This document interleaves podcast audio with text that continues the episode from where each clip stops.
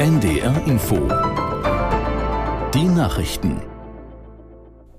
Um 21 Uhr mit Milat Kupay.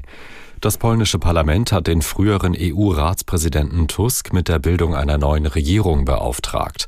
Er kann damit morgen sein Kabinett vorstellen und muss sich anschließend einer Vertrauensabstimmung stellen. Aus Warschau Martin Adam. Tusk bedankte sich nach der Abstimmung bei den Polinnen und Polen.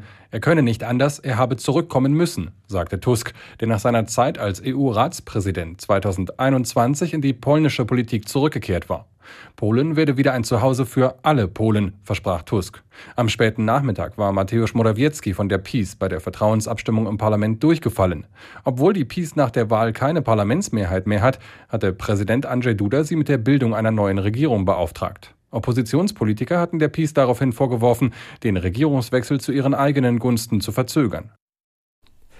Die FDP befragt ihre Mitglieder, ob sie einen Ausstieg aus der Ampelkoalition wollen. Der Bundesvorstand brachte das Vorhaben auf den Weg, nachdem mehr als 500 Parteimitglieder es gefordert haben. Die Befragung wird online durchgeführt und soll schnellstmöglich beginnen. Die Liberalen haben nach eigenen Angaben gegenwärtig 76.000 Mitglieder. Das Ergebnis der Abstimmung ist für die Parteiführung allerdings nicht bindend. Die Bundesanwaltschaft hat nach ARD-Informationen 27 sogenannte Reichsbürger angeklagt. Das mutmaßliche Netzwerk um den Frankfurter Geschäftsmann Heinrich der 13. Prinz Reuß war bei einer bundesweiten Razzia im Dezember vergangenen Jahres aufgedeckt worden. Aus Berlin Michael Göttschenberg. Die Bundesanwaltschaft wirft den Männern und Frauen vor, einen Staatsstreich geplant zu haben, um die verfassungsmäßige Ordnung der Bundesrepublik Deutschland zu beseitigen und einen neuen Staat nach dem Vorbild des Deutschen Kaiserreichs von 1871 zu errichten. Die Bundesanwaltschaft wollte sich auf Nachfrage nicht äußern. Nach ARD-Informationen wird die Bundesanwaltschaft weitere neun Beschuldigte vor dem Oberlandesgericht Stuttgart sowie acht vor dem Oberlandesgericht München anklagen. Eine Anklage der insgesamt 27 Beschuldigten an einem Ort wäre rein logistisch nicht möglich gewesen. Im zweiten Anlauf hat der deutsche Profifußball den Weg für den Einstieg eines Investors freigemacht. Bei der Versammlung der 36 Erst- und Zweitligisten ist die notwendige Zweidrittelmehrheit für Verhandlungen mit potenziellen Geldgebern knapp zustande gekommen.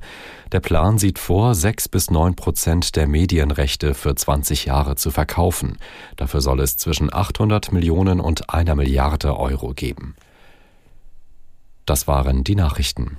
Und das Wetter in Norddeutschland in der Nacht trocken, auch einige Schauer, örtlich bildet sich Nebel, Tiefstwerte 5 bis 1 Grad.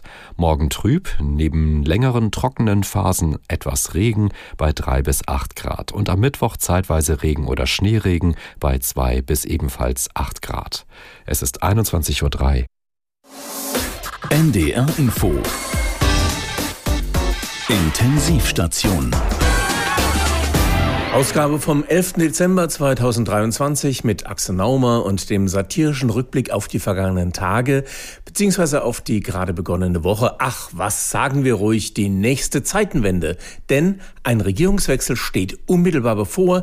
Die CDU hat ihr neues Grundsatzprogramm fertig. Die CDU Deutschlands ist wieder regierungsfähig. Wir sind wieder regierungsfähig. Das war Carsten Linnemann. Sie erinnern sich, er hat vor einiger Zeit schon die neuen CDU-Farben vorgestellt. Cadenabia äh, Blau, eine Türkisfarbe, das ist unsere neue Farbe. Damit wollen wir in die Zukunft starten, so wollen wir die Zukunft gewinnen. Jetzt also noch mehr Inhalt. Am Ende des Tages, ja, will ich dass wir eine eigene Erkennungsmelodie haben, die Bock auf Zukunft macht.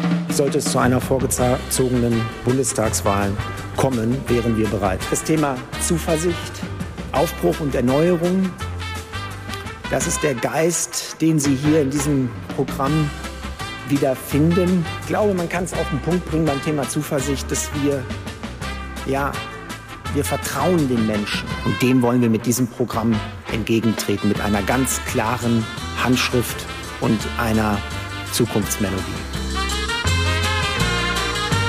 Wobei, äh, machen wir mal eben Stopp.